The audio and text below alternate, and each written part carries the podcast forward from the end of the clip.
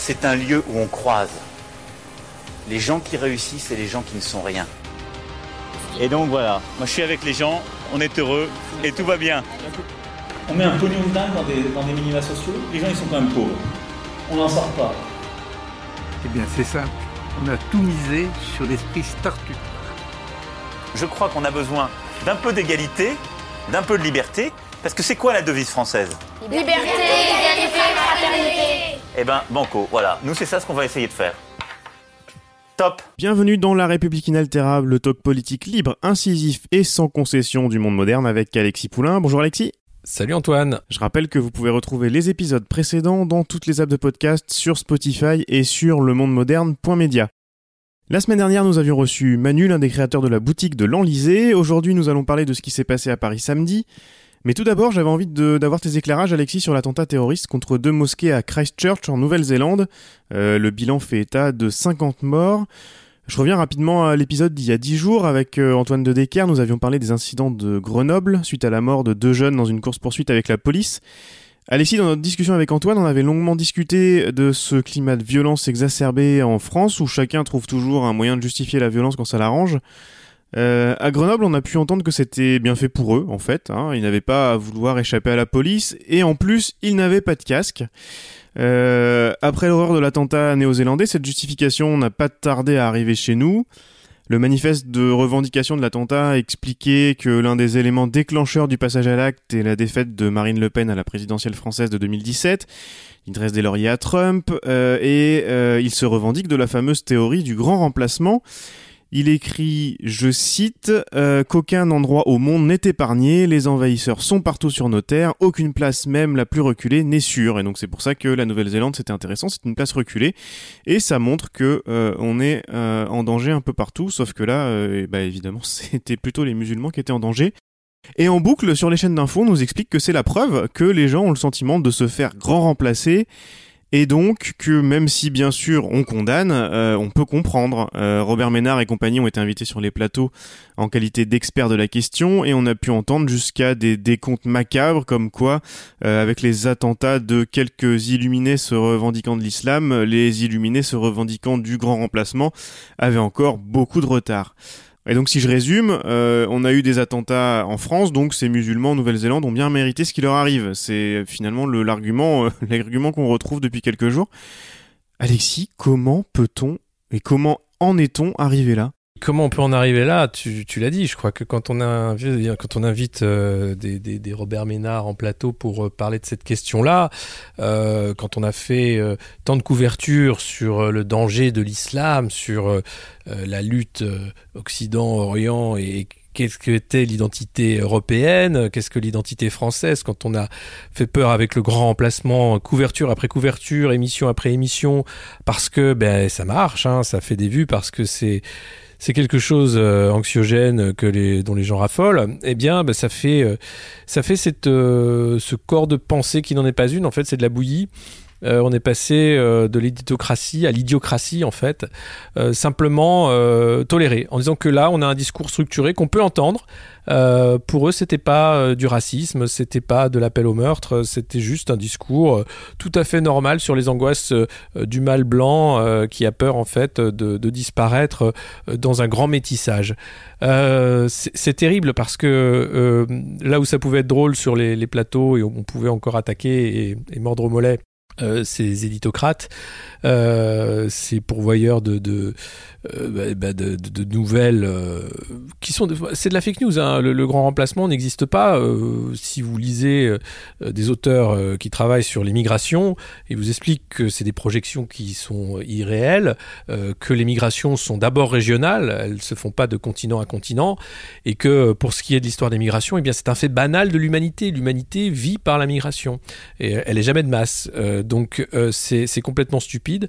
je pense que ça vient aussi de euh, plutôt que de, blâmer tout le temps les mêmes, on peut aussi euh, taper sur la gestion des partenaires européens et, pas de la Commission, parce que pour une fois, justement, euh, l'Union européenne avait essayé de trouver une solution à la crise migratoire.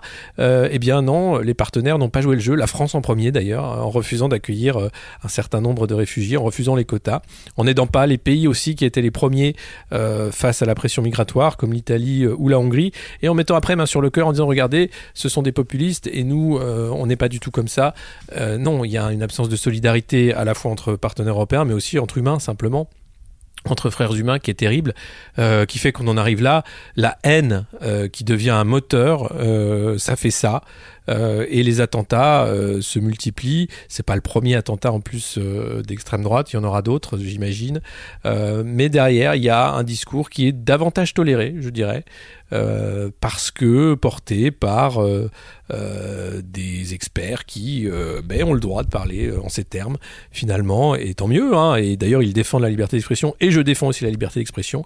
Elle a une limite quand elle devient un discours de haine, cette liberté d'expression.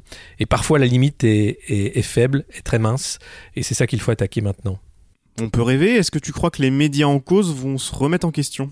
Je crois pas que les médias vont se remettre en cause euh, sur la question. Euh, J'ai rarement vu euh, les médias se remettre en cause. Euh, il y a un travail hein, qui est fait de longue haleine, mais néanmoins, l'idée c'est de vendre du papier. Euh, sur un sujet comme celui-là, euh, on est sûr de vendre à peu près, on est sûr de faire un carton. Donc euh, pourquoi lâcher une recette qui marche? Au contraire, cet attentat va pouvoir permettre de recontextualiser, de remettre une couche, de repartir encore sur d'autres choses. Et puis on attend de savoir ce qui s'est passé aussi à Utrecht. Donc voilà, non, c'est un système hein, qui, fait qu'on enferme les gens comme des hamsters dans une boule de pensée euh, où ils tournent de plus en plus vite et ils deviennent, ils deviennent fous. En général, quand tu interviens sur ces cas de terrorisme euh, liés à des terroristes se revendiquant de l'islam ou des terroristes se revendiquant de suprémacistes blancs, on, on se souvient notamment de la synagogue de Pittsburgh euh, aux États-Unis. Euh, Est-ce que vous êtes briefé avant d'entrer en plateau ou vous êtes complètement libre? Comment ça se passe? Alors non, sur les plateaux, on n'est pas briefé, encore heureux.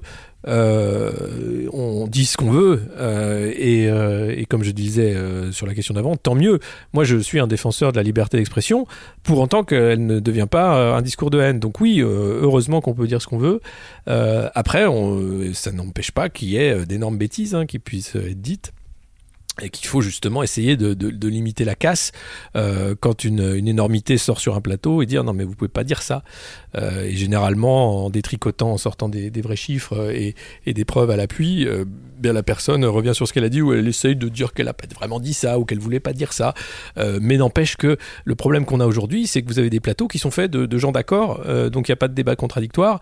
Donc ils arrivent et puis bah, c'est à qui va être le plus outrancier dans la parole de haine dans la parole euh, folle dans, le, dans, le, dans, le délire. Euh, mais mais c'est pas pas le fait non plus euh, des plateaux hein. moi je je pense que les politiques aussi euh, sont, sont, responsables et loin des plateaux. Quand on avait les, arrêtés anti-Burkini j'avais écrit un article à l'époque sur le délire euh, du Burkini. Euh, c'est-à-dire qu'il y avait eu un Burkini sur une plage et on, et on sortait un décret euh, qui, qui a été jugé anticonstitutionnel d'ailleurs euh, parce que c'était du délire. C'est simplement ça fait parler de soi ça fait euh, ça mobilise l'électorat euh, mais c'est ça rend fou je pense qu'il faut absolument faire attention à pas à pas se laisser enfermer dans le délire des autres, euh, qu'ils soient politiques ou médiatiques. Euh, on doit aujourd'hui euh, vraiment euh, établir une désescalade du délire, euh, trouver euh, vraiment un terrain d'entente de la réalité, euh, et, là tout le monde est responsable. Évidemment, bien sûr en premier les, les pourvoyeurs de fake news, les politiques et les médias, mais mais il va falloir aussi faire un effort. C'est-à-dire qu'à un moment, on n'est pas obligé non plus de, de regarder la télé, on peut l'éteindre. On va faire une petite pause plus légère avant de parler des événements de samedi à Paris avec une histoire extraordinaire.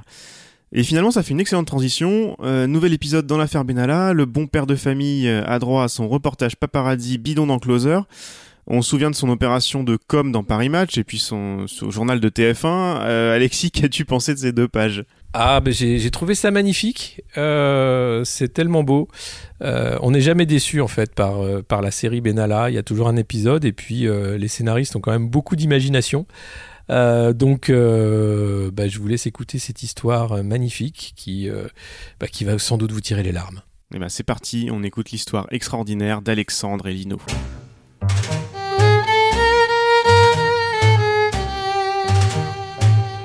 Un père se baladant avec son fils aux Tuileries, la scène semble banale.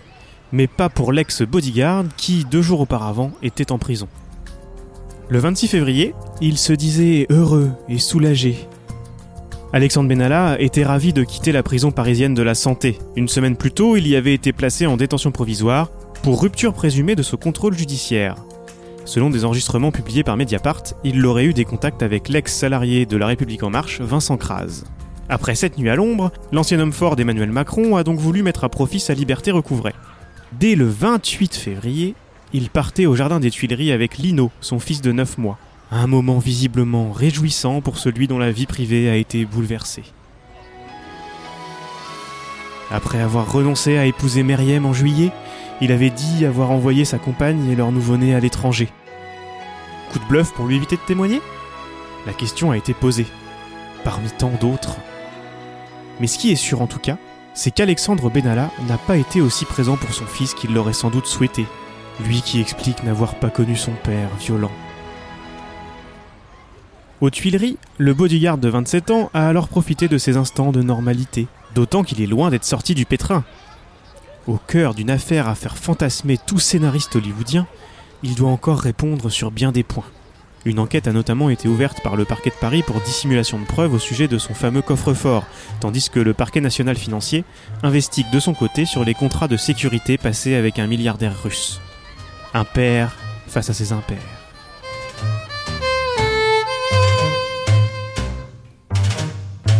De retour dans la République inaltérable avec cette belle opération de com de Benalla. Euh, une autre opération de com ce week-end, je crois que c'est tout indiqué de commencer par là. Euh, alors que tout le monde savait que ça allait barder à Paris, euh, ce week-end avec l'acte des Gilets jaunes et la marche pour le climat, notre président était au ski alors raconte-nous ces violences, pas question de justifier les horreurs qu'on a vues un peu partout, les kiosques et les immeubles incendiés par exemple, euh, juste pour comprendre. Je t'ai vu sur Twitter et puis j'ai vu le même son de cloche euh, de sources policières euh, pour dénoncer la gestion de la crise par notre Luc Alphand présidentiel et son ami roi de la night Christophe Castaner. C'est chaque samedi depuis novembre. Euh, pendant quelques samedis, ça s'était mieux passé, euh, notamment avec des arrestations massives préventives. Alors, on pourrait les discuter longtemps, mais en tout cas, sur les violences, ça a eu de l'effet. Euh, que s'est-il passé samedi? Eh bien, je crois que samedi, ça a été un test de voir justement en laissant faire ce qui pouvait se passer. C'est la stratégie du pourrissement qui est poussée à son extrême avec l'idée, bien sûr, de décrédibiliser euh, le mouvement des Gilets jaunes euh, en les faisant passer pour euh, de violents anarchistes séditieux qui sont là pour brûler le Fouquet's. Alors oui, il y a eu des violences évidemment, euh, organisé par des Black Blocs. Les services de renseignement avaient alerté la semaine d'avant sur ces fortes probabilités de violence, sur euh, la convergence aussi au niveau européen de plusieurs groupes de Black Blocs qui s'étaient donné rendez-vous à Paris, et sur euh, la cible numéro un qui était bien entendu les Champs-Élysées. Le choix a été fait de sanctuariser euh, l'Élysée, comme d'habitude, avec 12 compagnies de, de, CRS, comme ça a été dénoncé par un syndicat de police, sachant que le locataire de l'Élysée avait euh, décidé de faire du ski à la Mongie euh, pour cette journée euh, de l'acte 18 qui était censé être un acte décisif des Gilets jaunes. Donc ça en dit long sur la déconnexion totale. Du président avec les réalités de cette mobilisation, de ce mouvement des Gilets jaunes et du pays en général. Euh, parce que lui pense qu'après son, son stand-up euh, et sa tournée dans les provinces de France où il a pu parler un peu à des gens triés sur le volet, bah, il, avait, réussi son coup et que la crise était derrière lui. Eh bien non, la crise, on est en plein dedans et ce qui se passe est extrêmement grave parce que cette stratégie du pourrissement permet. Alors, moi, je, je, table pas sur la, théorie du complot en disant qu'ils l'ont fait exprès. Euh, euh Regardez-les, euh, c'est volontaire. Je pense qu'il y, y, a un niveau d'amateurisme jamais atteint dans la Ve République, euh, un niveau d'inexpérience aussi du fait que bien la République en marche sont des gens qui n'ont pas l'expérience du pouvoir ou très peu. Ou qui étaient des seconds couteaux de partis et qui sont arrivés. Castaner à l'intérieur, il est secondé par Nunes quand même, qui lui par contre s'y connaissait pour euh, y être passé euh, à l'époque de Sarkozy et qui tient un peu la maison. Euh, mais derrière, il y a un flottement général d'un pouvoir finalement qui tient sur pas grand-chose, qui tient à imposer ses vues, qui tient à tenir un calendrier, rappelez-vous, comme le maître des horloges, c'était important en début de quinquennat, on l'a un peu oublié. Là, les horloges, elles sont folles, elles donnent plus l'heure. Mais néanmoins, on veut quand même aller plus vite. c'est d'ailleurs tout le problème des ismes, hein, que ce soit communisme ou progressisme. L'idée, c'est d'aller toujours plus vite, plus loin, parce que ce serait le manque de isme qui ferait que qu'on échouerait. Donc plutôt que de faire un vrai grand débat, bah, on a fait ce, cette campagne. plutôt que d'écouter, de s'arrêter, de dire bon, on, va arrêter, c'est pas possible. Moi, je comprends pas les syndicats de policiers et les policiers qui chaque week-end sont mobilisés, s'en prennent plein la gueule. À un moment, ils vont, ils vont, ils vont enfin, déjà là, je pense qu'ils n'en, ils n'en peuvent plus, euh, sachant en plus qu'ils ont, ils ont les images, bien sûr, de leur ministre euh, en boîte de nuit. Le respect n'est plus là. Euh, il n'y a aucune envie de, de, de, de, continuer cette mascarade. Donc c'est catastrophique ce qui s'est passé ce week-end. C'est peut-être dû en partie à l'amateurisme, en partie aussi à une stratégie délibérée de pourrissement qui fait que on a l'annonce euh, par Edouard Philippe de, mesures liberticides, davantage, toujours. On glisse, on glisse de plus en plus vers un régime autoritaire qui, euh, qui se masque derrière euh, une idée de progrès. Ce n'en est pas un du tout. Interdire des manifestations sous prétexte qu'il y aurait des éléments perturbateurs, il y en a toujours, en, en général, on, ou on en trouvera toujours. donc ça revient à interdire le droit de manifester, ou du moins à mettre un moratoire dessus, ou à, à revoir la périphérie du droit de manifester. C'est c'est incompréhensible ce qui se passe euh, en République française. Euh, on a eu déjà euh, les mesures d'exception de l'état d'urgence qui sont rentrées dans la loi. On va toujours plus loin. La loi anti-casseurs qui va arriver, qui va être lue par le, Conseil d'État. Et puis la loi anti-fake news qui va museler par la suite la, liberté de, parole sur les réseaux sociaux.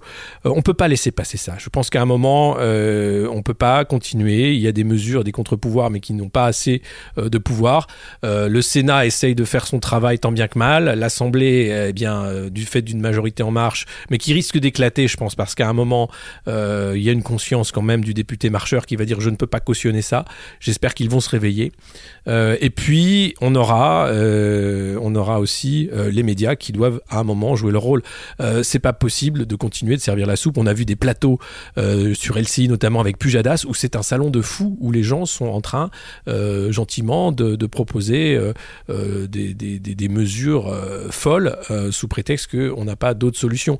Donc il faut un retour à la raison de la part de tout le monde. Euh, il faut pas seulement euh, utiliser l'élément black blocs ou l'élément violence des manifestations pour euh, cautionner un pouvoir devenu fou. Il faut l'arrêter euh, et c'est un retour à la raison. Et pour ça, c'est bien sûr euh, les contre-pouvoirs, mais c'est aussi nous tous citoyens qui à un moment bah, devons prendre acte de, des choix qui sont en train d'être faits et qui sont pas faits en notre nom. Moi, je suis désolé, j'ai jamais demandé à ce que ce gouvernement et, cette majorité mettent en place un système et un régime autoritaire en France.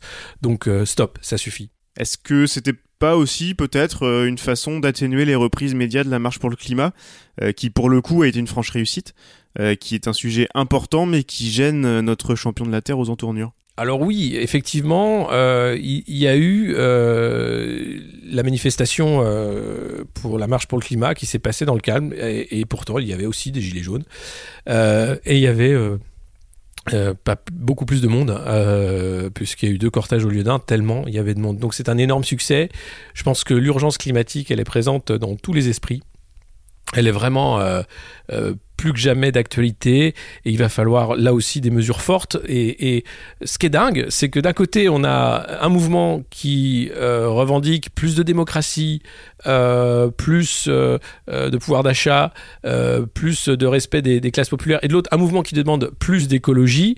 Et la réponse du gouvernement, c'est d'un côté des lois liberticides, des ministres qui sortent pour annoncer que finalement ce serait pas mal de reculer l'âge de la retraite, des nouvelles taxes sans doute qui vont sortir du chapeau, et puis de l'autre côté, euh, eh bien on continue à, faire euh, comme si l'écologie était euh, vaguement du greenwashing et, permettait aux boîtes qui polluent bah, de se dédouaner en filant quelques miettes et en disant qu'elles étaient en train de changer leur process. Faut pas oublier que c'est bien beau de dire aux gens de trier, de faire attention, de pas prendre leur voiture, de pas prendre l'avion, que parce que effectivement ça pollue. On en est même maintenant à dire qu'il faut pas faire des enfants parce que les enfants ça pollue. bordel, c'est les multinationales qui polluent, c'est les industries qui polluent C'est les premiers pollueurs. Coca-Cola, c'est des millions de tonnes de plastique par an euh, et il n'y a aucune contrepartie par rapport à ça. Euh, c'est aussi des ressources en eau qui sont flinguées pour faire euh, du soda qui vous rend obèse. Donc à un moment, faut, faut arrêter les conneries. Total, c'est pareil. c'est pas de l'énergie propre qu'ils vendent. c'est c'est de l'énergie carbonée. c'est du fossile. Et, et ça, c'est continuer on est assis sur un baril de poudre, la mèche est allumée, et je crois pas qu'il y ait personne euh, qui, veuille l'éteindre. Donc euh, c'est bien qu'il y ait euh, ces populations qui marchent, que ce soit dans la rue, que les gens soient conscients de l'urgence climatique, mais il va falloir maintenant rentrer dans le moment de faire des actes et arrêter les beaux discours. Ça me permet de boucler la boucle. Euh, ceux qui ont voulu justifier ou en tout cas minimiser dans les médias l'attentat terroriste en Nouvelle-Zélande sont les mêmes qui parlent de trépaner, de décérébrer et autres termes fleuris pour euh, mettre tous les gilets jaunes dans le même sac, celui des casseurs incendiaires de kiosques à journaux. Euh, mais les gens ne sont plus dupes. Oui, alors c'est c'est incroyable, effectivement, c'est dingue. Et puis c'est Spedes aussi qui parlait d'une d'une logique génocidaire à l'œuvre pour les anti-gilets jaunes qui parlaient de d'éradiquer la vermine jaune, enfin qui ont un vocabulaire euh, très proche en fait euh, de ce qu'a été euh, le vocabulaire antisémite des fascistes à, l'époque de la montée du parti nazi. alors c'est un point Godwin en or hein, évidemment, mais je pense qu'il y a, je n'irai pas sur cette sur ce terrain-là. Mais je pense qu'il y a effectivement deux, bulles euh, de filtres, euh, deux, deux France qui sont incapables de se parler, euh, qui sont prêts à en découdre. Si vous mettez des gilets jaunes à côté, des foulards rouges de l'autre maintenant dans un stade, avec des battes de baseball et des pistolets à eau comme Benalla, vous avez un match et vous regardez, et je pense qu'ils sont prêts à s'entretuer. Ça, c'est gravissime parce que en fait, c'est un échec complet. on doit organiser le dialogue et, sur toutes les strates de la société, et le grand débat était là pour ça. mais il ne suffit pas, le grand débat ne doit pas s'arrêter. C'est important que des gens aux opinions politiques euh, différentes se rencontrent ailleurs que sur les réseaux sociaux pour euh, se cracher dessus, euh, pour bah, se connaître, se parler, et, parce que le débat démocratique, c'est justement ne pas être d'accord, mais au, moins pouvoir faire valoir ses idées. Aujourd'hui, qu'est-ce qu'on voit dans cette folle centrifugeuse du centre? Eh bien, c'est de dire qu'il n'y a pas d'autre alternative. le clip de campagne, d'ailleurs, pour les européennes d'En Marche, donne le ton. Vous n'avez pas le choix. Euh, si, les gens ont le choix, ils ont même extrêmement et beaucoup de choix, euh, mais cette volonté du centre d'être en fait la base de toute pensée rationnelle, construite et, utile, euh, voudrait que tous les autres discours soient délégitimés pour cause d'extrémisme. C'est terrible, c'est dangereux, c'est la fin d'une certaine idée de la démocratie. Et si en plus vous avez à la tête de ce grand mouvement centriste un président qui veut en finir avec les corps intermédiaires, eh bien vous avez les gilets jaunes et c'est que le début c'était La République inaltérable, avec Alexis Poulain, une balado-diffusion du monde moderne sur une idée presque originale d'Antoine Gouritin. Retrouvez les épisodes précédents dans votre application de podcast favorite, sur Spotify et sur lemondemoderne.media. Suivez Alexis sur Twitter, at Poulain2012, et rendez-vous la semaine prochaine pour un nouvel épisode.